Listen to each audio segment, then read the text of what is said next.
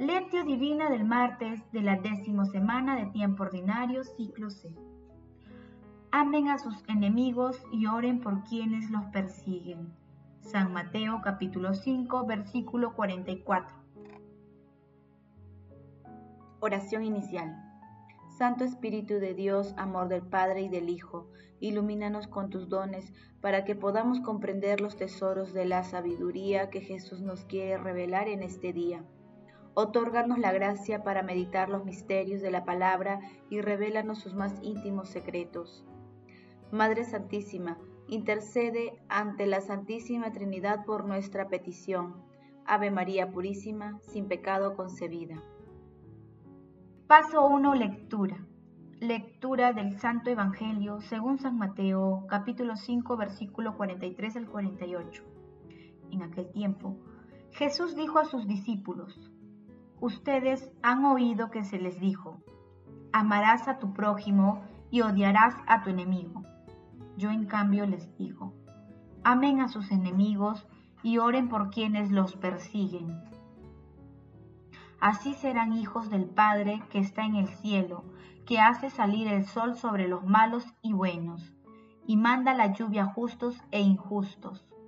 Porque si ustedes aman solamente a quienes los aman, ¿qué premio tendrán? ¿No hacen lo mismo también los publicanos? Y si saludan solo a sus hermanos, ¿qué hacen de extraordinario? ¿No hacen lo mismo también los paganos? Por tanto, sean perfectos como su Padre Celestial es perfecto. Palabra del Señor, gloria a ti, Señor Jesús. En Mateo capítulo 5, versículo 20 al 48, se presentan seis antítesis que afectan algunos puntos de la ley. Recordemos que una antítesis es una relación de oposición de proposiciones, juicios o tesis. En este caso, son los contrastes entre las proposiciones antiguas y las propuestas revolucionarias de Jesús. La primera se ubica en el versículo 22, cuando Jesús interpreta el quinto mandamiento, no matarás. La segunda, entre los versículos 27 y 28, en la que Jesús habla sobre el adulterio. La tercera, entre los versículos 31 y 32, cuando Jesús habla sobre el divorcio. La cuarta, entre los versículos 33 y 36, cuando Jesús se refiere al juramento. La quinta, entre los versículos 38 y 39, en la que Jesús habla sobre la ley del talión. Y la sexta se ubica en el pasaje evangélico de hoy, versículos 43 y 44, cuando Jesús dijo, Ustedes han oído que se dijo, amarás a tu prójimo y odiarás a tu enemigo. Yo en cambio les digo, amen a sus enemigos y oren por quienes los persiguen. Jesús, con este texto fundamental, señala con claridad que el amor supera largamente los límites de la ley al plantear una justicia de orden superior que se caracteriza por el amor que debemos tener, incluso a las personas que nos causan daño y por quienes sentimos enemistad. No basta con evitar la venganza y escapar al resentimiento. Hay que amar a quienes nos causaron daño. Es más, nuestro Señor Jesucristo nos dice que debemos orar por dichas personas y busquemos ser perfectos como nuestro Padre Celestial. De esta manera, Jesús nos llama a la humanidad de Dios, al amor con el que perdonó a quienes lo crucificaron Jesús nos llama al amor con el que Él nos amó y nos ama, es decir, al amor extremo. Paso 2. Meditación. Queridos hermanos, ¿cuál es el mensaje que Jesús nos transmite a través de su palabra? Amar al prójimo y en especial a las personas que nos han hecho o nos hacen daño forma parte del mandamiento del amor que Dios nos dejó. No es una acción opcional, es un mandamiento que debemos cumplir. De lo contrario, estaremos evitando que el amor de Dios se haga realidad. El rey de la mentira y de la maldad promueve en el mundo todo tipo de violencia y desea que el resentimiento y la venganza como frutos del egoísmo sean distintivos de todo ser humano.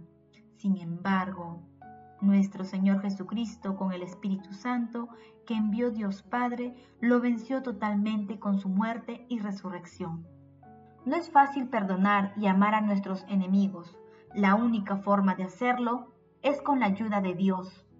Para ello, Jesús nos brinda tres consejos. Primero, buscar la perfección de Dios Padre contemplando su amor.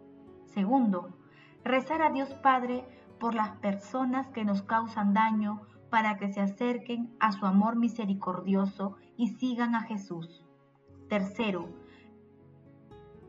pedir a Dios Padre que nos conceda la humildad de Jesús para perdonar y amar como Él nos amó. Hermanos, meditando el pasaje evangélico de hoy, respondamos. ¿Estamos dispuestos a rezar por las personas que nos han causado daño o nos provocan enemistad? ¿Estamos dispuestos a glorificar a Dios evitando el resentimiento y amando a nuestros enemigos? Que las respuestas a estas preguntas nos ayuden a perfeccionar nuestro amor y el respeto a los sagrados mandamientos del Señor. Jesús, María y José nos aman. Paso 3. Oración. Padre eterno, Padre bondadoso, que hace salir el sol a buenos y malos, haznos semejante a ti para que seamos el fiel reflejo de tu amor misericordioso y seamos capaces de ver en cada hombre, incluso en el enemigo, un hermano que como nosotros ha sido salvado por Cristo al precio de su sangre. Amado Jesús, Tú que perdonaste a los que te crucificaron, otórganos la gracia de perdonar y amar a las personas que nos hacen daño, así como de olvidar las rencillas pasadas y superar cualquier enemistad. Espíritu Santo, derrama tu santa luz para que el mundo acoja las revelaciones del amor de nuestro Señor Jesucristo, con el convencimiento de que el amor de Dios todo lo puede. Amado Jesús, por tu infinita misericordia, lleva contigo a todos los difuntos de todo tiempo y lugar y muéstrales el excelso rostro de tu amor. Madre Santísima, Reina de los Ángeles, intercede ante la Santísima Trinidad por nuestras peticiones. Amén. Paso 4. Contemplación y acción. Contemplemos a nuestro Señor Jesucristo con un sermón de Fulgencio de Ruspe.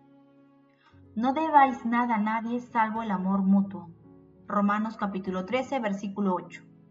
Qué deuda más sorprendente, hermanos, que este amor que el apóstol Pablo nos enseña hemos de pagar siempre, sin dejar nunca de ser deudores.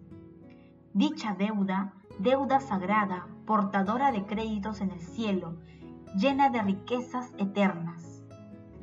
Acordémonos de las palabras del Señor Amad a vuestros enemigos, haced bien a los que os aborrecen y rezad por los que os persiguen y calumnian. ¿Y cuál será la recompensa de este trabajo? Así seréis hijos de vuestro Padre que está en el cielo. El apóstol Pablo nos da a conocer qué es lo que se dará a estos hijos de Dios. Si somos hijos de Dios, también herederos, herederos de Dios, coherederos con Cristo. Romanos capítulo 18, versículo 17. Escuchad pues cristianos, escuchad, hijos de Dios, escuchad, herederos de Dios, coherederos con Cristo. Si queréis poseer la herencia de vuestro Padre, Pagad la deuda de vuestro amor no solo hacia vuestros amigos, sino también hacia vuestros enemigos. No rechacéis dar este amor a nadie. Es el tesoro común a todos los hombres de buena voluntad. Poseedlo todos juntos, y para aumentarlo, derramadlo tanto a los malos como a los buenos. Porque este bien no se posee sino en todos juntos, no es de la tierra sino del cielo. La parte de uno jamás reduce la de ninguno de los otros. El amor es un don de Dios. El amor ha sido derramado en nuestros corazones por el Espíritu Santo que se nos ha dado. Romanos capítulo 5 versículo 5. El amor es la raíz de todos los bienes, tal como vemos en San Pablo. La avaricia lo es de todos los males. Primera de Timoteo capítulo 6 versículo 10. El amor está siempre contento porque cuando más multiplica sus dones, tanto más ampliamente Dios nos lo concede. Es por esta razón Mientras que el avaro se empobrece con todo lo que acapara, el hombre que paga su deuda de amor se enriquece con lo mismo que da. Hermanos, contemplemos a nuestro Señor Jesucristo que nos muestra la grandeza de ser cristianos, amando a los enemigos, a aquellos que nos han lastimado, mas no para seguir soportando injusticias o o sometimientos, sino más bien para que en nuestro corazón reine siempre la pureza del amor, sin distinción de personas. Solo así seremos hijos de Dios Padre y hermanos de Cristo, quien entregó su vida por toda la humanidad. El amor a nuestros enemigos empieza en nuestra voluntad. Decidimos amar exponiendo nuestras heridas y lesiones ante la luz de Cristo y perdonando a quienes las han causado es en ese preciso momento en el que empezamos a sanar y nos hacemos libres en el nombre de Dios. De esta manera, el amor fluirá sin obstáculos como un canal de misericordia desde el corazón de Cristo, pasando por el nuestro y llegando al prójimo para la mayor gloria de Dios. ¿Somos conscientes de lo difícil que puede resultar perdonar y amar a nuestros enemigos? ante esta tarea difícil desde hoy, demos el primer paso rezando por ellos, para que el Espíritu Santo ilumine y purifique sus corazones e intenciones. Que este primer paso nos conduzca a la oración permanente para que reine el amor y el perdón en el mundo entero. Glorifiquemos a la Santísima Trinidad con nuestras vidas. Oración final. Gracias Señor porque tu palabra nos conduce por caminos de paz, amor y santidad. Espíritu Santo, ilumínanos para que la palabra penetre lo más profundo de nuestras almas y se convierta en acción. Dios glorioso, escucha nuestra oración. Bendito seas por los siglos de los siglos. Madre Santísima, intercede ante la Santísima Trinidad por nuestra petición. Amén.